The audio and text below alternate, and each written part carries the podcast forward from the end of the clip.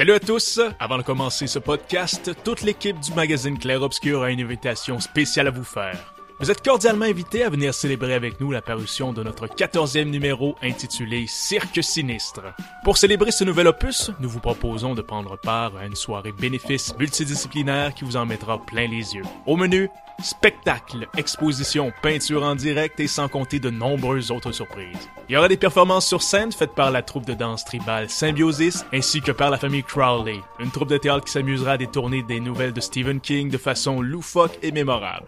En musique, nous aurons l'auteur, compositrice et interprète Gabriel Pro ainsi que GS No Stress qui s'amusera à remixer des thèmes musicaux de vos films d'horreur cultes préférés. Et pour le plaisir de vos yeux, nous ferons honneur aux nombreux peintres, dessinateurs, photographes qui collaborent régulièrement avec nous en exposant un grand nombre de leurs meilleures œuvres. Plusieurs d'entre eux sont d'ailleurs présents pour vous rencontrer. Il y aura aussi de la création de peintures et de dessins en direct qui sera assurée par Jean-Michel Cholette et Simon Morin. Cette soirée se tiendra samedi le 6 juin prochain dès 21h au cabaret Playhouse situé au 5656 avenue du Parc à Montréal. Le coût d'entrée sera de 10 dollars et tous les profits serviront à assurer les coûts de production de la revue Clair Obscur ainsi qu'à son amélioration constante. Fans d'horreur et de littérature, nous espérons vous y voir en très grand nombre. Maintenant, place à notre nouveau podcast.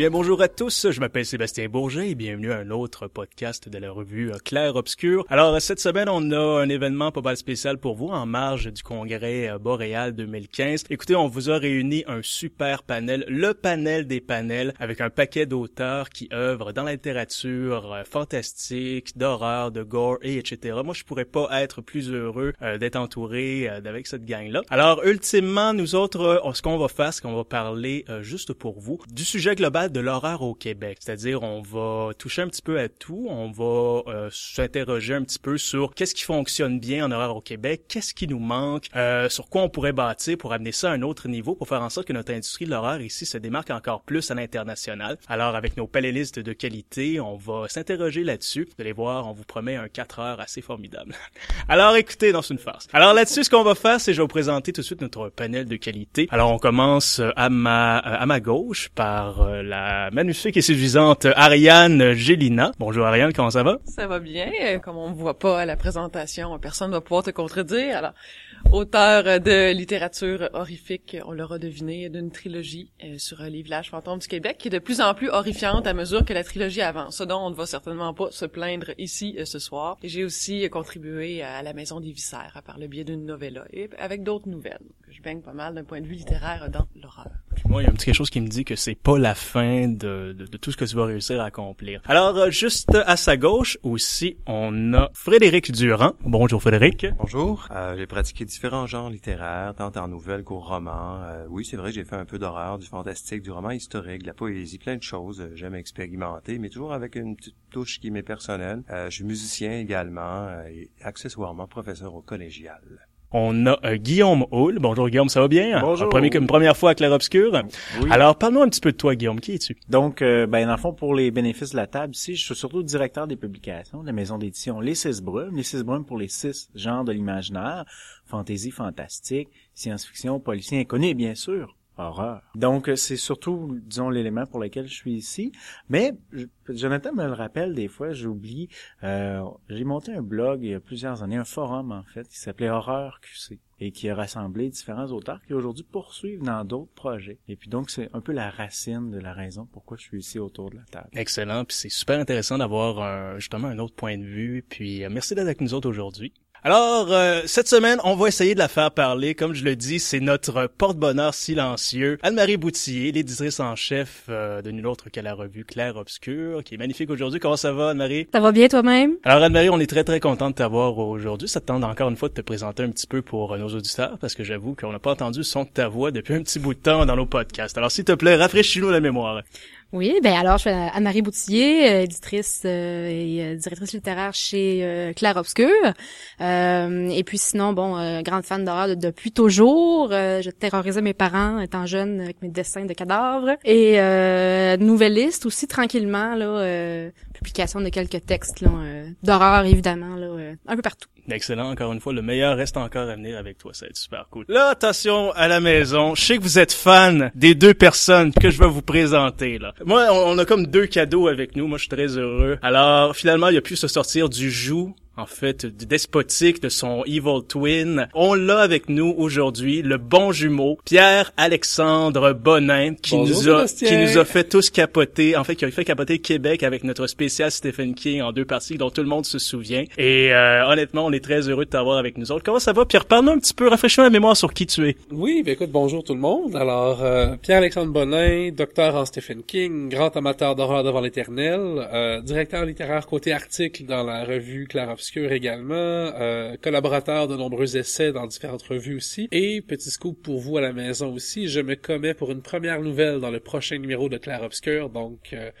on y va dans l'horreur et le gore. J'espère que ça va plaire aux gens. Sinon, ben, c'est pas grave, il me reste encore plein d'autres hobbies à explorer. Donc, je serai avec vous ce soir. Yeah, excellent, on est super content. Et on poursuit le deuxième bonbon. Lui aussi, vous l'avez adoré dans notre euh, spécial Stephen King. D'ailleurs, la dizaine de courriels que je reçois par semaine depuis ce temps-là sur sa présence euh, le signifie. Alors, le voici, Jonathan Reynolds. Jonathan, comment ça va? Ça va très bien, surtout après une belle présentation comme ça. Non, je sais, écoute, la tête doit t'enfler. Ah ouais, je passe plus dans les doubles portes. Tu n'en mérites que pas moins. Alors écoute, euh, rappelle-nous, rafraîchis-nous, on peut encore un petit peu la mémoire pour ceux qui ne t'auraient pas écouté, c'est dans les autres éditions du podcast. Qui es-tu, Joe? Alors moi, je suis un plombier de l'enfer. Cool. je suis euh, auteur euh, autant pour euh, les jeunes de 8 à 12 ans que pour les 13 ans et plus et donc j'inclus adultes là-dedans. Euh, ben, auteur d'horreur, oui. Et sinon je suis co-éditeur, co-fondateur des éditions Les Six Brumes donc avec Guillaume Moule qui a parlé là trois personnes, je me souviens bien. Si je compte bien. Excellent. Sans plus attendre, on va aborder de front notre notre fameux sujet mais avant j'ai envie d'en connaître juste un petit peu plus, un petit sur, sur nos invités justement. J'ai envie de, de leur poser cette fameuse question-là, c'est-à-dire qu'est-ce qui les a amenés à vouloir œuvrer un peu dans, la littérature et autres médiums qui touchent à l'horreur, au surnaturel, à l'étrange, puis au fantasy? Alors, tout seigneur, tout honneur, je vais y aller avec Ariane. Ça remonte à loin, euh, mon, euh, mon souhait d'écrire de l'horreur précisément. Je me rappelle que mon premier roman s'appelait Souffrance au pluriel. Puis au pluriel, c'est important parce que la, la, la personnage principal, elle, elle, allait éprouver beaucoup, beaucoup de tourments. Je me rappelle qu'elle était entre autres possédée dans la majorité du livre et qu'elle allait euh, torturer des gens après elle-même, être passée après une succession de tortures. Je vous rappelle que j'avais 12 ans et que ça m'était un petit peu, euh, disons que ça ça augurait pour euh, qu'est-ce qui allait se passer euh, par la suite. Donc j'ai commencé tout de suite dans le fantastique horrifique avec les premières histoires qui m'ont intéressé. Puis c'est toujours resté. Ça a quand même évolué légèrement. Je fais pas seulement de l'horreur, mais ça reste un genre qui est assez cher à mon cœur. Et entre autres, je me suis nourri beaucoup de, cinéma horrifique alors que j'avais absolument pas l'âge pour regarder ces films-là. Je pense que Jonathan est dans le même cas que moi et puis certainement. On, est pas mal tous ici autour de la table. Je ouais, donc on s'est tous commis avec les films d'horreur alors qu'on avait 10 ou 11 ans et puis je me rappelle qu'à l'époque j'avais pas peur du tout je regardais ça j'avais on était quatre filles du même âge on était trois vraiment fascinés à dire tu tu tu! Puis la, quatrième se cachait la, tête dans ses mains en disant oh mais c'est épouvantable! Vous pouvez tirer vos conclusions sur euh, comment qu'on évolué euh, chacune des, des filles présentes pour ces visionnements de films d'horreur. Donc l'horreur au féminin.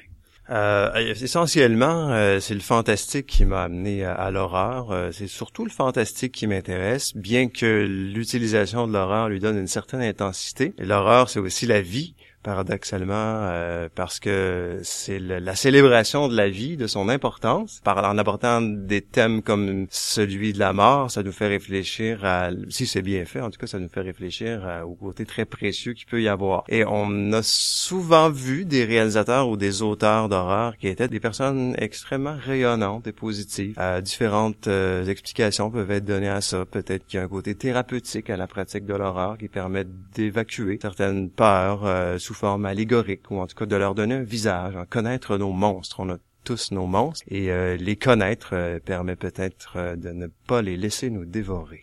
Ben moi en fait c'est tout au contraire d'Ariane, je suis euh, disons j'étais une momoune euh, totalement inassumée.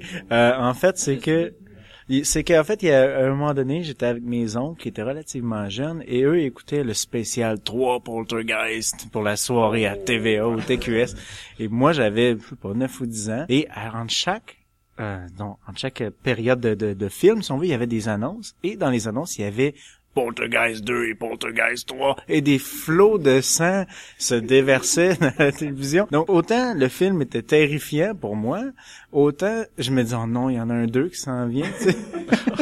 Oh il est pire. Et puis ben, j'ai totalement déformé les choses, je vois juste des, des, des, des, éléments horribles dans mon souvenir, si on veut. Et à partir de ce moment-là, pendant un mois de temps, je me suis frappé la tête sur l'oreiller à toutes les nuits. Pendant sept ans, je n'ai pas pu affronter un film d'horreur, sinon dans le sous-sol du club vidéo Renault, je regardais les pochettes de films, je me disais oh non c'est trop horrible, je pourrais jamais réussir à écouter ça. Et un jour, j'ai réussi à affronter ma peur. J'ai écouté La Nuit des Morts Vivants, le, disons le, redémarrage, qui était pas de Romero, celui de Savini, c'est ça. exactement. Et j'ai aussi loué Akira.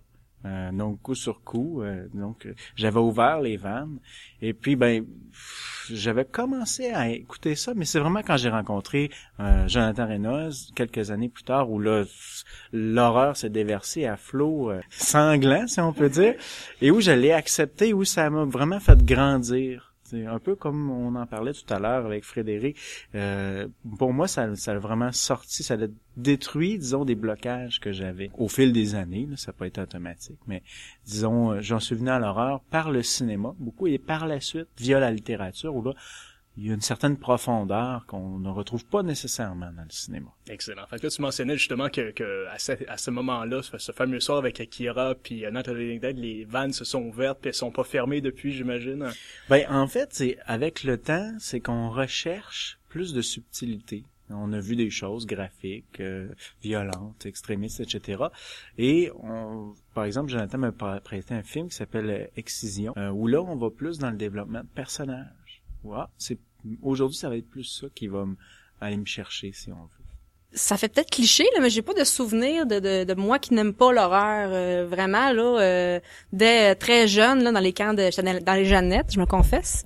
Euh, il y avait vraiment euh, bon l'animateur qui nous contait une histoire près du feu déjà là. Ensuite, je lisais beaucoup les, les, les, fameux chairs de poule, les frissons, je m'en gavais littéralement et puis l'écriture est venue assez tôt aussi là, je te dirais vers 12 13 ans, consommer aussi beaucoup de cinéma d'horreur et puis moi, ben, je suis moumoune comme euh, comme Guillaume, mais je sais pas, peut-être faire une thérapie, là, mais j'ai une certaine propension à aller vers ce qui me fait peur. Donc j'aime avoir peur, j'aime me tourner chaque côté, vivre des émotions intenses. Et qu'est-ce qui me fait vivre le, plus d'émotions, ça va être vraiment euh, l'horreur. Donc c'est pour ça que je plonge euh, tête première. Mais j'ai envie de, de, te lancer la question, Pierre-Alexandre, vas-y, parle-nous du, du, du, beginning, comment ça a commencé, là? Ben, en fait, je vais confesser, moi aussi, que je suis une grosse moumoune du film d'horreur. On poursuit dans la lignée. Et mon expérience traumatisante remonte à Opération Beurre de Pinot. Honnêtement, il y a rien qui peut clencher ça. Moi, je vous le dis, là, il y a rien qui accote ça après. Donc, j'ai été vacciné un peu. Plus sérieusement, euh, j'ai, je suis tombé sur les, mes premiers frissons en troisième année dans une vente de livres à l'école. Mon premier était Ange ou démon. C'était vraiment, ça a été la piqûre immédiate en littérature. Pour le cinéma, ça a été un peu plus tard, vraiment au début de l'adolescence, où j'ai littéralement écumé euh, la, la, section des vieux films en location à 3 pour 7 piastres pour une semaine chez Vidéotron, euh, où là, je regardais, j'y allais juste par les titres puis les pochettes. Euh, ce qui m'a quand même fait découvrir euh, Sleepaway Camp, qui est un des ah, un des oldies. Euh, oui, vraiment. Donc, ça a commencé comme ça. Et après ça, bon, par, mon parcours académique, comme je suis entré à l'université aussi, euh, c'est là que mon côté analytique a embarqué un peu plus et que j'ai découvert mon amour et ma facilité d'analyser euh, des, des œuvres littéraires d'horreur et j'ai poursuivi jusqu'au doctorat et maintenant encore avec les articles. Donc c'est une belle histoire d'amour, ça c'est très très bien ça. Et on fait, on termine notre tour de table avec cette euh, cette question de réchauffement avec euh, Jonathan Reynolds. Alors vas-y, c'est quoi ta version des faits là-dessus? Je ne suis pas une moumoune. excellent, Non, mais moi c'est grâce à mes deux grands frères euh, parce que quand j'étais petit, eux avaient le droit de regarder des films d'horreur parce que moi disons que j'avais 5 6 ans mais eux de différents âges avec eux, c'est 10 et 13 ans qui ont de plus que moi. Donc eux étaient déjà ados et même jeunes adultes. Donc eux avaient le droit d'en regarder. Moi moi, vu que j'avais pas le droit, puis je, je mentionne, regardez, on est tous là, écoutez, écoutez, mais moi, c'est ce que je faisais, écoutez, je collais mon oreille sur la porte de la chambre de un ou l'autre frère qui regardait tel ou tel film le vendredi soir. Et puis là, j'essayais d'imaginer, mais mon Dieu, qu'est-ce que c'est ça, c'était écrit de mort-là, qu'est-ce qui fait peur à mes frères à ce point-là? Et j'ai commencé, ben, c'était sous forme de petits dessins, parce que j'écrivais quand même pas à 5-6 ans des histoires, mais euh, broder des monstres à coups de crayon, il était pas effrayant vous puis moi. Sauf que mes frères ont joué le jeu puis m'ont dit waouh c'est plus effrayant que les films qu'on regarde. Tu devrais continuer à raconter des histoires ou à en dessiner ou tu bref fais quelque chose avec ça. Fait que j'ai juste écouté puis c'est pour ça que je suis ici aujourd'hui. Fait écoutez, on va y aller avec la, la, la, portion un peu plus panel, un peu plus discussion. Je vais vous pitcher un paquet de questions et là vous me répondez comme vous le sentez justement par rapport peut-être à vos à ce que vous faites dans la vie, justement vos expériences professionnelles ou personnelles, peu importe. Fait que moi j'ai envie de vous parler puisqu'on parle un peu de, de l'état des choses euh, dans l'horreur au Québec. Vous vous avez, vous avez beaucoup consommé des trucs, ne serait-ce que, de l'art, de, la littérature ou des films d'horreur qui ont été produits au Québec. Est-ce que vous voyez certaines constances? Est-ce que vous, vous, vous voyez que l'horreur made in Québec est-ce qu'elle a sa particularité qui la démarque de celle qui se fait ailleurs dans d'autres pays, ne serait-ce qu'aux États-Unis ou en Asie ou quelque chose? Est-ce que vous avez remarqué quelque chose qui, qui se fait ici et qu'on retrouve pas ailleurs? C'est sûr que c'est difficile de définir l'horreur au Québec pour l'ensemble de la littérature ou du cinéma. Ça, pour moi, est-ce que tout le monde va dans la même direction? Je penserais pas. Par contre, il y a un élément constant, c'est euh, celui du territoire le territoire québécois est différent euh, du territoire américain ou du territoire européen. On peut le voir dans l'œuvre euh, d'Ariane Gilna, mais on peut le voir aussi dans le cinéma. Euh, on peut le voir dans l'œuvre de Jonathan Reynolds. La notion de, des lieux euh, et même parfois c'est confus, c'est-à-dire qu'on a une histoire française, mais on a une histoire anglaise aussi, ce qui va des fois mêler les cartes dans certaines Mais qu'est-ce que tu veux par histoire française, histoire anglaise, genre? C'est qu'il y a des noms de lieux euh, qui sont francophones, il y a des histoires euh, qui sont francophones et il y a des histoires anglaises aussi là-dedans. Donc par exemple dans les premières œuvres de Jonathan, on des fois on traverse dans le territoire américain même carrément. Donc oui, on, on a une identité propre, mais qui va être confuse parfois avec les références qu'on a du voisin, si on veut. C'est pas tous les auteurs qui agissent comme ça. Il y en a qui ont qui vont chercher spécifiquement de l'histoire terroir, si on veut, et qui vont l'exploiter, comme Ariane, par exemple. Euh, mais tu sais, d'autres vont, euh, par exemple, dans La peau blanche euh, de Joël Champetier, parler de l'insignifiance de l'écrivain blanc francophone, tu sais, qui soit qui est dans le, pendant des versions dans le film ou dans le récit, soit qui est, qui est québécois ou soit qui est français. Euh, disons, donc il y, a rien d'intéressant à ça comparé à, disons, un écrivain cosmopolite euh, qui a nos couleurs de peau, une origine différente, etc. Donc il y a ces références là euh, qu'on voit pas nécessairement dans le cinéma américain. Là. En tout cas, c'est une petite particularité. Là, jusqu'à quel point on peut l'analyser. Je lance la piste. Excellent. Écoute, Ariane, je te vois te... Écoute, on a parlé de toi un petit peu, puis ça a l'air de, toucher un petit peu. Parle-nous un petit peu de ta perception de ça. Oui, mais Guillaume a tellement bien introduit ce que je voulais dire. C'est sûr que les ressources naturelles qu'on a dans un lieu sont fondamentales par rapport à l'imaginaire et la culture qui va s'en dégager. Puis si on regarde l'arrière-pays qu'on a ici, qui est plein de forêts et de lacs, forcément, ça va teinter beaucoup ce qu'on fait et toute la mixité qu'on a dans qui habite le territoire. On parlait qu'il y a des anglophones et des francophones, mais pas seulement, il y a aussi des Premières Nations. Si on monte plus au nord, il y a des Inuits aussi. Donc, euh, forcément, notre euh, notre horreur euh, à la sauce québécoise va se retrouver teintée de toutes ces influences connexes-là, de la frontière aussi. La frontière, je pense que c'est un thème qui parle particulièrement à, Jonathan. L'idée de, la ligne avec les, États-Unis qu'on peut franchir ou pas. Qu'est-ce que ça implique? Qu'est-ce qu'on veut se souvenir exactement comme Québécois? L'histoire qu'on a avec certains échecs, certains réussites, certaines réussites. Donc ça, ça va se retrouver dans notre imaginaire collectif, dans euh, l'esprit du temps puis euh, ça, ça, peut se manifester de différentes façons.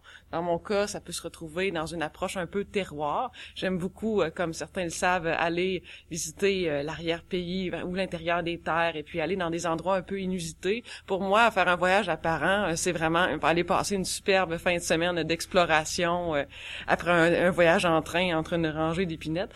Donc bon, c'est, c'est, je pense, une, une grande force qu'on peut avoir dans notre littérature québécoise avec les lieux et avec les influences culturelles diverses également. Et puis les, ressources sont à considérer. Pour relancer sur ce qu'Ariane disait au niveau de, pardon, au niveau de l'héritage aussi, ce que je trouve intéressant au Québec, c'est cette faculté probablement de nous, dû à nos origines euh, minimalement double, donc française et anglaise, la capacité, la, la faculté qu'on a de récupérer certains tropes, par exemple, de la littérature américaine et de l'intérioriser aussi pour en faire quelque chose de nouveau. Je pense entre autres encore à Jonathan dans son œuvre aussi, qui fait beaucoup référence au cinéma d'horreur américain des années 80, mais qui en tire une substance et qui la transforme pour que ça donne complètement autre chose, mais on sent quand même qu'il y a un hommage un peu qui est là aussi. Euh, je pense entre autres à Joël Champetier aussi, du lac, qui, d'un point de vue géographique, c'est purement québécois, sauf qu'en même temps, quand je l'ai lu, je l'ai terminé, je me suis dit, mon Dieu, ça aurait tellement pas été une histoire écrite par Stephen King. C'est le genre un peu d'histoire que King écrit. On est dans une, dans une localité reculée un peu. Euh, il y a une divinité monstrueuse dans un lac et tout. Donc, on sent certains tropes, mais on réussit à les intégrer, les récupérer, à les transformer pour que ça prenne la couleur locale un peu. Et j'ose espérer que parfois certains auteurs réussissent à faire en sorte que des Français ou des Américains se disent récupèrent des choses qu'on fait nous aussi. Je pense que notre grande force ici, c'est de réussir vraiment à absorber tout ça et à le transformer pour le rendre québécois, alors qu'à la base c'était des motifs par exemple qui étaient français, britanniques ou américains, euh, et qu'on a réussi à s'approprier culturellement parlant. Excellent. Puis ça fait euh, trois, quatre fois qu'il se fait mentionner dans les commentaires des autres. Jonathan, il faut que tu adresses la situation aussi. Il faut que tu nous donnes une, une réponse sur, euh, ultimement, qu'est-ce que, dans, dans ce fameux style-là que tu as, qu'est-ce qui te fait aborder justement les frontières, les trucs comme ça, puis... Euh... C'est niaiseux, là. Mais j'y avais jamais réfléchi avant. Euh, c'est purement, je pense que c'est comme euh, ce que Pierre Alexandre et non pas son jumeau euh, maléfique Pierre Luc a mentionné, c'est que je pense que de façon inconsciente, j'ai comme intégré, mettons comme au début, bon, Pierre Alexandre faisait ou, Guillaume aussi faisait mention de Instown Silent Valley, qui c'est très américano, ça pourrait être un film, ben, un film un roman américain à la limite qui serait été traduit. J'y avais pas réfléchi, je suis juste allé selon mes influences c'est niaiseux de même. Autant que je peux penser à mes personnages et une intrigue, je ne penserai pas à l'aspect théorique universitaire ou l'aspect géographiquement parlant, blablabla. Ça va signifier que les Français sont déjà venus. Non. Euh, je, je, laisse ça à d'autres qui sont plus politisés euh, que moi ou plus euh, une bonne mémoire pour l'histoire. Euh, je sais qu'il y a eu des Amérindiens. Je ferai pas des histoires avec des Amérindiens. Euh, je sais qu'il y, y a eu des batailles, c'est plein d'Abraham je laisse ça à d'autres. Euh, je sais que Bromptonville, ben c'est euh, ça a déjà été comme Brompton Gore dans temps un petit peu plus loin.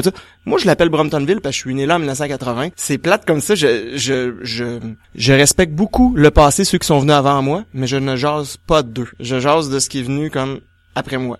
Peut-être c'est de ma génération, je sais pas. Mais euh, je laisse le passé aux autres parce que du moins quand que quand je vais jaser du passé, ça sera pas pour euh, ça va être une genre de malédiction, ce qui fait très classique, ce qui fait très américano ou que c'est ah ou peut-être amérindien aussi, les légendes du vieux euh, McNeil genre. Ben ouais, ou tu sais justement. Donc le passé est une malédiction, ce qui fait très j'aime pas ça le dire, ce qui peut faire un peu cliché même. Alors une des une des particularités qu'on pourrait ajouter qui qui euh, résume un peu ce qui a été dit, c'est c'est le métissage. On est dans une époque postmoderne qui est déjà très métissée, mais nous à ça donc on superpose euh, trois couches l'influence française, l'influence britannique et l'influence américaine. Euh, on m'a déjà dit que ici au Québec, on était euh, des Français en Amérique. Je pense plutôt que nous sommes maintenant des Américains qui parlent français pas du tout la même chose. Et dans ce que tu fais, Jonathan, c'est cette perception-là qu'on voit. Donc, c'est imprégné d'américanité dans la narration, dans la volonté de, de, l'efficacité narrative. Ça remonte à notre tradition de, de folklore et de conteur, ça, la littérature. L'un des premiers courants littéraires qu'on a eu au Québec, c'était de mettre les légendes par écrit, justement pour que ça soit pas oublié, ces histoires-là. Et qu'est-ce que ces histoires-là souvent étaient? C'était des histoires de peur. Un fait qui est pas enseigné systématiquement, en fait, pas tant que ça, euh, c'est que les deux premiers ouvrages québécois, les deux premiers romans québécois sont des romans de peur, ou en tout cas qui aborde ça, l'influence d'un livre, qui est une sorte de roman fantastique dans lequel s'enchassent deux légendes avec des éléments qui relèvent résolument de la littérature d'horreur. À l'époque, on mentionnait pas ça parce que euh, c'était avant que la littérature du Québec, et même avant que la littérature d'une bonne partie euh, euh, du monde soit institutionnalisée, donc autrement dit, soit répartie avec un système éditorial comme celui qu'on a maintenant. D'une part, il y a ça. D'autre part, deuxième, notre deuxième roman québécois est une chronique criminelle criminel qui s'appelle Les Révélations du crime, basé sur un fait vécu, donc sur un, groupe de, de, bandits qui sévissaient dans la région de Québec, avec leur procès, qui donnait quelque chose de très moderne de facture, parce qu'on a un mélange de fiction, de procès, euh, euh, de, de, témoignages aussi de, de, de personnes. Donc, c'est deux livres d'ailleurs qui ont été réédités récemment. Ça se trouve en format de poche euh, facilement.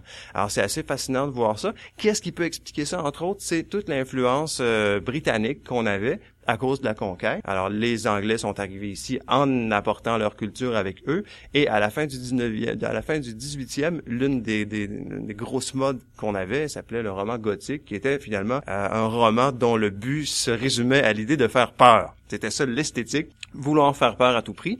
Euh, Aujourd'hui, c'est un genre qui est peut-être un peu oublié, mais qui est vraiment fondateur dans l'esthétique du genre avec tout le folklore qui pouvait impliquer euh, l'orage, la noirceur, les châteaux en ruine, euh, euh, les traces de sang aussi. L'auteur connu de l'époque était Anne Radcliffe. Et il faut savoir, parce qu'on se fait des fois une image un peu folklorique d'un Québec du 19e siècle ou du 18e qui était coupé du reste du monde à cause de la conquête britannique. C'est pas comme ça que ça fonctionnait. on recevait leurs journaux, entre autres, et la plupart de ces textes-là étaient publiés dans les journaux en tant français que, que anglais, et même souvent ici reproduit au Québec. Euh, Anne Radcliffe a été reproduite au Québec. Elle était donc lue et vendue en librairie. Euh, ça ne veut pas dire que le clergé approuvait. On sait que le clergé euh, avait quand même une place prédominante au Québec. Il n'y avait pas ça, mais justement, ça conférait à cette littérature-là l'attrait de l'interdit. Donc, ça veut dire que ça n'était pas moins lu. Et c'est l'une des paradoxes de, de l'index, hein, de dire, lisez surtout pas la liste des livres que voici. Donc, je vous donne une liste de livres qu'il ne faut absolument pas lire. La voici avec 100, 125 titres. Quelle publicité incroyable. Donc, je pense qu'aujourd'hui, en, 2015, notre littérature est le, produit de toutes ces strates-là, culturelles, historiques, euh, postmodernes aussi, avec un mélange des genres, et ça donne euh, l'une des particularités, en tout cas, de notre littérature en 2015. Eh ben, c'est très intéressant. Alors, euh, écoutez, moi, j'ai envie d'y aller avec euh, une autre question, tout simplement, c'est-à-dire, moi, d'après vous, ma gang de distingués euh, panélistes, dans quelle sphère de l'horreur est-ce qu'on se démarque le plus au Québec? C'est-à-dire, est-ce que c'est en littérature, au cinéma, dans les arts visuels, la musique, les effets visuels puis les maquillages ou les jeux vidéo. Est-ce que vous en voyez d'autres, par exemple? Dans quoi on, se tire très très bien l'affaire, genre en termes d'horreur, dans quel type de médium, genre? Ben, c'est certain qu'en général, euh, quand on en parle à divers amateurs qui ont vu euh, ce qui se fait dans le monde, ils vont me dire il y en a pas assez qu'on parle du cinéma, qu'on parle de la littérature, qu'on parle du visuel, des jeux vidéo, etc. Mais souvent, c'est qu'on ne connaît pas nécessairement l'ampleur de la production qu'il y a ici, mais peu importe le domaine. Au niveau du cinéma, quand il y a un film d'horreur qui sort, c'est sûr qu'il y a une certaine publicité qui l'entoure. tout dépendamment, il y en a un plus petit budget, si on veut. Mais quand Sur le Seuil est sorti, c'était sale comble, la Fantasia. Il y avait, bon, je sais pas combien Je me sais, j'étais là ce soir-là. Ah, ben moi aussi, d'ailleurs. Donc, on était quoi, 1000 personnes? À peu près, le, le, le, le théâtre hall était, était complet, là. Hmm. Ouais. Donc, c'est ça, c'était un, moment, on peut dire, historique, mais c'était pas nécessairement le premier film d'horreur québécois. Mais beaucoup le présentaient comme tel. Et il y en aura d'autres sûrement, mais souvent on a l'impression qu'il y en a deux, trois, quatre, alors que si on fouille, ils ont un répertoire, il y en a certainement davantage. Et au niveau de la littérature, c'est encore plus abondant. Je dirais, je sais pas, est-ce qu'il y en a des centaines, je le sais pas, mais je pense qu'on pourrait très bien se monter une bibliothèque d'horreur et avoir de la difficulté à la terminer en l'espace d'un an, à moins de s'appeler Pierre-Alexandre Bonin. Je pense qu'il y a une offre aussi euh, dans le cinéma du côté des, courts-métrages. Euh, bon nombre de, jeunes réalisateurs vont commencer par faire leurs films de zombies. Il y a aussi au Québec une effervescence avec euh, l'idée des marches de zombies. Ça, ça a quand même beaucoup la cote. Je pense qu'on aura compris avec ce que je viens de dire que c'est le mot mort-vivant qui est pas mal la clé. Mais au-delà de ça, en littérature, il y a de plus en plus d'offres au Québec dans ce qui se fait. Une chose que je trouve assez significative, c'est que même les, les éditions de Mortagne, notamment, se sont mises à publier de la littérature d'horreur. Je trouve que ça en dit long sur la situation et euh, qui a beaucoup évolué depuis plusieurs années. Il y a 10 ou 15 ans, c'était plus difficile de publier de l'horreur. C'était même vu des fois par les critiques comme un, critère euh, qui euh, pour juger de la qualité. Je me rappelle que par exemple Frédéric Frédéric Durand euh, dans ses premiers romans d'horreur, il s'était fait dire ah mais son goût dégoulinant pour le gore et des choses comme ça, dans le sens que c'était quelque chose à éviter à cause que c'était de l'horreur. Un discours qui si on le tenait aujourd'hui en 2015 euh, on pourrait on pourrait frapper avec un bout de mort vivant sur la personne qui est en train de tenir ce discours-là. Parce que les choses ont tellement évolué que, et heureusement, on va certainement pas s'en plaindre, l'horreur aujourd'hui a plus ses lettres de noblesse en littérature. Et comme le disait Guillaume, l'offre est, est, grande et la bibliothèque qu'on pourrait remplir avec des œuvres d'horreur est assez vaste. Pas autant que toutes les bibliothèques de Pierre-Alexandre ensemble. Mais je vais lui laisser nous parler de ça. Alors, avant de vous euh, introduire dans mes nombreuses bibliothèques, selon les dires de mes collègues panélistes, euh, j'aimerais revenir effectivement sur le fait que, pour moi, le cinéma est vraiment un terreau extrêmement fertile dans l'horreur, particulièrement le court-métrage, entre autres avec le festival Spasm qui alimente depuis des années euh, les DVD tech de tout le monde au Québec. Je pense entre autres au Bagman, qui a été un film événement quand même à sa sortie aussi, qui a vraiment fait jaser de lui. Là, on a quand même eu droit au premier slasher québécois aussi avec le scaphandrier, donc quand même un film qui avait une grosse diffusion pour un, pour un film d'horreur aussi. Donc je pense que comme Ariane disait aussi, on assiste à un changement de mentalité et euh, comme quoi le Québec, on devient moins frileux par rapport à l'horreur. En littérature aussi, l'offre est vraiment beaucoup plus diversifiée. Il fut une époque où on citait Sénécal, puis après, en dehors de ça, le, commun des mortels connaissait, connaissait rien d'autre. Mais de plus en plus, il y a une relève littéraire qui, ce qui est important aussi, euh, entre autres avec l'art obscur, mais il y a pas juste, il y a pas juste nous aussi. Il y a d'autres auteurs qui s'aventurent le genre et d'autres éditeurs aussi, comme de Mortag, entre autres aussi, ou ADA aussi, qui, euh, avec les yeux jaunes de, de Yvan Godbout aussi, qui s'aventure vers ce, dans ce genre-là et qui montre que l'horreur peut être payante en termes, oui, en termes de vente, mais en termes de créneaux à explorer qui ne l'a pas été beaucoup au Québec. Et je m'en voudrais aussi d'oublier Rémi Couture, le, le, maquilleur, justement, qui a une réputation internationale. Donc, euh, je pense que c'est la créativité québécoise qui est intéressante aussi. Et je pense qu'on est en train de rattraper le retard qu'on a pu avoir euh, dans la production de l'horreur, dans tous les genres ou dans toutes les sphères d'activité culturelle.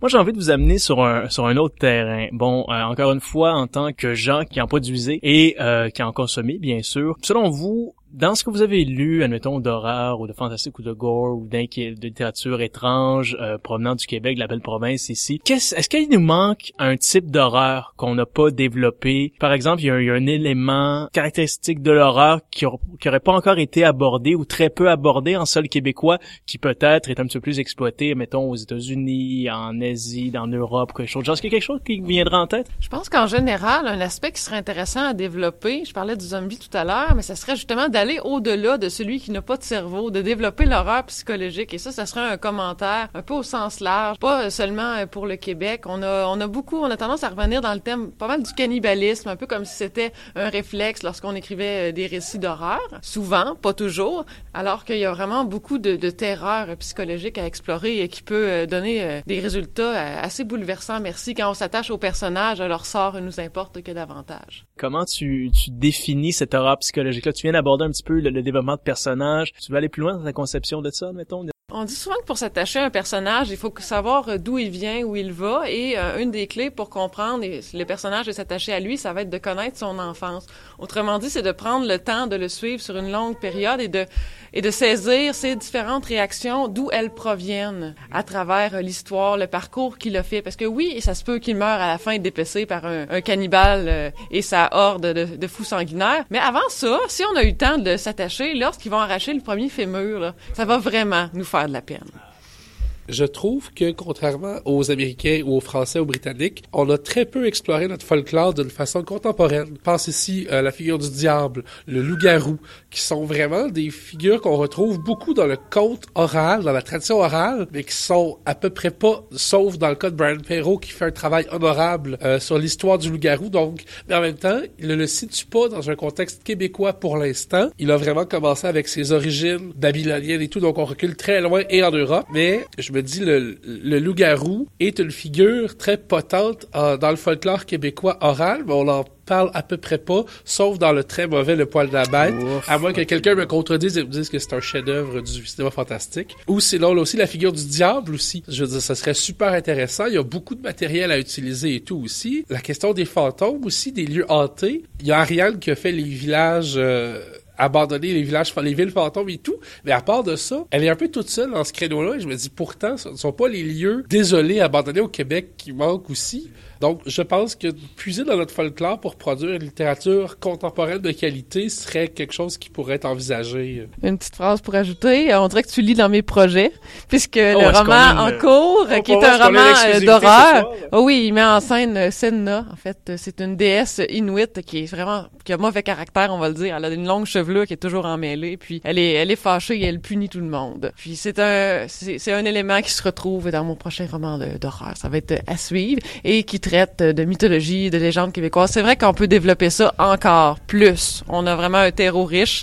il nous reste juste à plonger à l'intérieur de ça, puis voir à quel point on peut tirer quelque chose d'intéressant, d'émouvant et d'écarlate aussi, bien sûr, parce qu'on parle d'horreur. Au risque de sembler redondant, euh, je pense qu'il y a un certain tabou euh, dans le sens de, du Québec fantastique euh, du 18e, 19e siècle.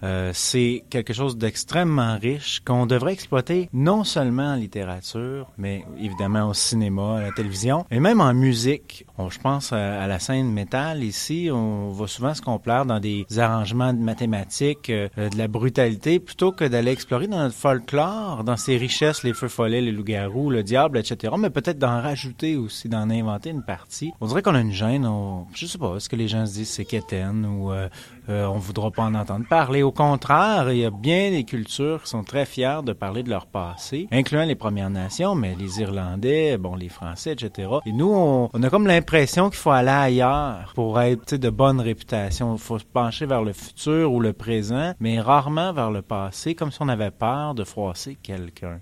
Vous n'êtes pas lancé dans l'écriture pour rien. Moi, j'aimerais savoir quelle contribution euh, souhaitez-vous apporter à ce qui se fait déjà ici en termes d'horreur et de, de gore, de surnaturel et peu importe, dans votre littérature? Dans le fond, quelle petite brique souhaiteriez-vous euh, laisser dans cette espèce de mur-là que les gens qui vous ont précédé, gens ont tenté de bâtir pour une espèce d'industrie, s'il y en est une, de l'horreur au Québec? Oui, ben c'est sûr que la réponse euh, semble évidente, mais bon, avec euh, Claire Obscur, on, cherche vraiment à être euh, premièrement une vitrine pour les auteurs, soit qui commencent ou les auteurs un peu plus chevronnés, pour les, les faire connaître, mais mettre aussi parce qu'on a une belle, quand même une belle culture underground au Québec, et, puis donc mettre en lumière là, tous, tous ces artistes là, que ce soit oui en littérature, mais aussi les artistes visuels par exemple, que c'est assez foisonnant le côté euh, horrifique. C'est sûr que je me concentre un peu plus vers la théorie, vers les essais. Donc, c'est clair que moi, je m'intéresse et j'aimerais qu'on me reconnaisse aussi comme à la fois quelqu'un qui tente de comprendre les mécanismes de l'horreur au Québec, de voir qu'est-ce qui nous fait peur comme Québécois, un peu comme King l'a fait avec son anatomie de l'horreur aussi, mais de faire une version québécoise un peu, de gratter pour voir c'est quoi nos peurs à nous ici, c'est quoi nos boutons paniques au Québec. Et d'un point de vue historique aussi, je trouve ça important de retourner vers nos racines et de voir d'où on est parti, où on est rendu. Euh, d'ailleurs, à ce sujet-là, un autre mini-scoop pour euh, le oh! podcast aujourd'hui, quand même, on est gâtés. Euh, je planche actuellement avec Anne-Marie et deux autres collègues que je nommerai pas pour l'instant parce qu'ils ont pas donné leur accord non plus. Donc, euh, à quatre, on planche sur un projet d'histoire de la littérature d'horreur au Québec, euh, des origines gothiques, frénétiques du 19e siècle jusqu'à aujourd'hui avec euh, l'apparition de romans d'horreur chez De Mortagne, aux éditions de Cibrume, La Maison des Viscères, avec le Clair-Obscur aussi. Donc, vraiment un panorama historique de tout ce qui s'est fait au Québec en horreur. le volet jeunesse est déjà complété. D'ailleurs, j'ai fait un article dans le Clair-Obscur sur l'histoire de la littérature d'horreur jeunesse au Québec, donc je trouvais que c'était important de voir côté adulte aussi ce qui se faisait. Donc, je pense que de mon côté, c'est vraiment en tant que théoricien de la littérature d'horreur que je souhaite laisser euh, ma marque dans le mur de l'horreur québécois. Puis du côté Guillaume des des Cibrumes, ultimement, ça a pas été fondé pour rien ça non plus, ça tient pas euh, depuis toutes ces années-là pour rien non plus. Qu'est-ce que vous souhaitez laisser pour le futur là-dedans? On a vu d'autres gens faire la convergence de la médiocrité, hein, si on peut dire, avec euh, certaines émissions euh, merveilleuses où on découvre du talent. nous, on veut faire la convergence de l'excellence. Non, mais sans rire, honnêtement, on pense qu'il y a des forces vives un peu partout au Québec, dans l'horreur évidemment et dans d'autres genres, au niveau de la relève, et on pense que tout ça peut, disons, s'orienter vers une explosion. Peut-être une explosion de visibilité, une explosion de promotion, mais les Six c'est un véhicule, c'est un contenant qui permet de donner vie à des projets. Des projets qui sont souvent diffus dans les têtes euh, des auteurs, des essayistes, euh, des, romanciers, et qui vont prendre forme parce que tout d'un coup, il y a, il y a quelque chose pour les accueillir. J'en ai rencontré plein des gens qui ont des projets, euh, mais qui n'arrivent pas à les matérialiser. Et quand ils ont l'impression qu'il y a un récipient qui pourrait, disons, leur donner des limites, un cadre, c'est là que ça se matérialise. Et oui, il y a les six brumes, mais il y a la Maison des Vissards, il y a Claire Obscur, il y a Brin d'Éternité, il y a la Maison d'édition à lire, il y en a, il y en a des généralistes aussi. Et ça, c'est vraiment important de d'orienter les, les créateurs, dans le fond, ils débordent littéralement. En les laissant déborder, c'est souvent là que ça, ça, se garde dans un sens. Les projets vont rester dans les tiroirs inachevés, etc. Euh, alors que quand ils sentent qu'ils côtoient des gens qui pourraient les aider à faire en sorte que leur projet prenne vie, mais c'est là qu'ils se décident. Souvent, on, on fait pas tant de choses que ça. Pour eux, c'est plus eux qui réalisent qu'avec la petite touche de direction littéraire, la, la, publication, le fait que le livre va être disponible en numérique ou en physique, c'est là que, disons, il y a une scène que je pourrais appeler ça comme tel. Ça, relève de la musique, des arts de la scène, mais même la scène littéraire se matérialise parce qu'il y a des gens pour l'accueillir, si on veut. Vous faites beaucoup, en fait, avec les Six Brumes en permettant de faire exister ces œuvres d'imaginaire-là, avec euh, bon nombre d'auteurs, euh, dont ça a été la, première publication-là. C'est fondamental que des structures comme les Six Brumes existent, tout comme euh, Clair Obscur également, et aussi Brin d'éternité, sans vouloir prêcher pour ma paroisse. C'est euh, important, je trouve, de travailler. On le fait bénévolement, toutes les de la revue. Ça va arriver aussi qu'on publie de l'horreur. On est une revue littérature de l'imaginaire, plus au sens large, et ça doit exister, ces supports-là, qui servent de, pépinière à, à, talent également. Et j'ai toujours vu aussi la littérature comme comme un, un comme un partage. Et c'est comme ça que ce que je veux apporter comme brique à l'édifice de l'horreur, en fait, c'est une brique à l'édifice de, la littérature au sens large. J'ai toujours vu ça comme un acte de grande générosité. C'est pas pour rien que je suis bénévole dans plusieurs euh, projets. Et je veux euh, partager le plus possible mes histoires en les peaufinant le plus possible pour euh, qu'elles euh, qu'elles deviennent évocatrices pour euh, les autres, les gens que ça pourrait intéresser et que qu'elles existent et puis ensuite que, que je puisse les partager avec eux.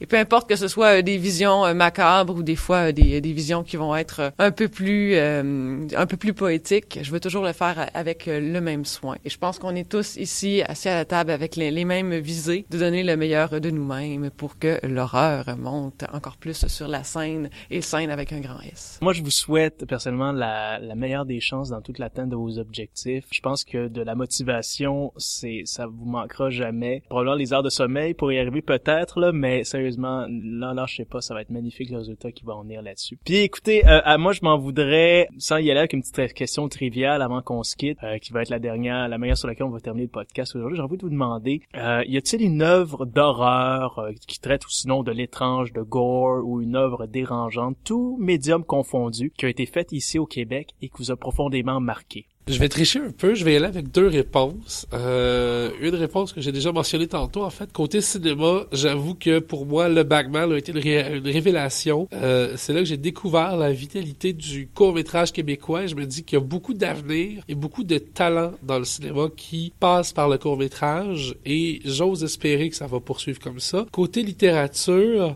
euh, je pense qu'un de mes coups de cœur que j'ai découvert, c'est vraiment euh, Maudit de Ed Hardcore euh, aux éditions Coup de tête qui est un hommage au slasher movie. C'est jouissif et hallucinant. Et ce que j'ai, ce qui m'a vraiment marqué aussi, c'est que c'est chez Coup de tête, qui est un éditeur généraliste. Donc, c'est vraiment la, c'est là où j'ai, euh, j'ai réalisé que horreur était pas incompatible avec littérature générale. Donc, je me dis que l'avenir de l'horreur au Québec va passer par, oui, la vitalité des éditeurs comme la Maison des Vissards, comme les Cibrumes, comme à lire, mais avec un élargissement aussi vers les éditeurs généralistes où la, le roman d'horreur ou la littérature d'horreur va être acceptée dans l'institution littéraire aussi et où elle va être respectée pour ses qualités internes. Et je pense que Maudit a un peu marqué la voie pour les pour ses successeurs. Choisir juste une seule, c'est euh, oui, c'est vraiment tragique. La restriction, c'est toujours la pire affaire au monde. Aussi. Euh, quelques mots sur euh, les livres que, publiés par la Maison des Vissards. Je trouve c'est important de, de, les mentionner. Il y a beaucoup de qualité là-dedans et leur dernière parution, euh, Bizarro, aussi euh, vaut la peine. Alors c'est tout récent. On a trois novellas de Éric Gauthier, Dave Côté et Guillaume Voisine. Alors ils font du travail de qualité et comme leur nom l'indique de façon très éloquente, la Maison des Vissards, on a vraiment affaire à de l'horreur Du côté de l'horreur plus psychologique, si j'avais une sélection à faire avec le style qui est autant travaillé que le côté euh, le, côté euh, psychologique des personnages et que euh, que l'histoire en tant que telle, je dirais Les Sangs de Audrey Willemy. C'est publié chez le MEAC. C'est un signe du temps, je dirais. Quand un éditeur aussi généraliste va nous publier un roman d'horreur sous une couverture blanche comme ça, et pourtant on suit une sorte de barbe bleue dont les sept femmes vont mourir volontairement ou pas, de façon successive et avec quand même de l'horreur, de l'horreur essentiellement psychologique, c'est vrai. Si on veut plus des viscères, on va à la maison des viscères. J'ai pas de réponse là, euh, vraiment là. Il y, y, y, y, en a tellement, là, sans vouloir être euh, têteuse là. Moi, euh, j'ai toujours adoré Frédéric Durand, Angelina, la, la Maison des Viscères. Là, je, je, je seconde là que, que, que bon, c'est vraiment excellent et c'est toujours de, de, mieux en mieux même. dernièrement, ce que je peux dire, un livre que j'ai vraiment adoré, que c'est vraiment à lire, c'est Mort terrain de de Biz que c'est pas nécessairement de l'horreur. Euh, bon, eux autres définissent ça comme un thriller d'horreur. C'est dur à, à, décrire, mais bon, il est question du, euh, du Wendigo, qui est une figure là euh, amérindienne, et puis qui réussit vraiment là à autant dans, dans la dans la métaphore que dans la réalité euh, à ramener le, le Wendigo. Donc c'est vraiment euh, c'est à lire. Là. Je pense que c'est euh, dans les grands romans qui sont sortis là, cette année. Ben moi je tiens à préciser que je ne mentionnerai pas Frédéric Duras puisque Jonathan Reynolds en le faisant il a été enlevé carrément. C'est pour ça que vous l'entendez plus en ce moment. Donc en mentionnant au rendez-vous des courtisans glacés, Jonathan a disparu et Frédéric avec. Donc on peut se demander quelle torture lui réserve. Justement Pierre Alexandre, t'avais pas vu Pierre Luc dans le coin justement qui est revenu genre? Pierre Luc. Pierre-Luc.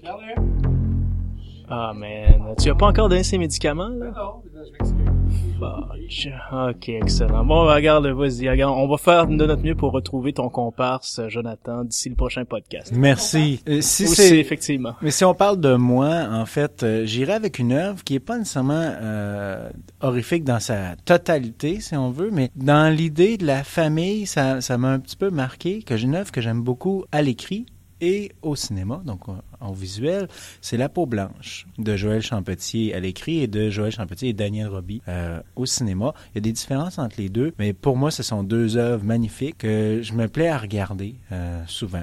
Le film est peut-être un peu à petit budget. Quand on le, le revisionne encore et encore, on peut se rendre compte de certains éléments, mais pour moi, ça, ça fait tout son charme comme tel.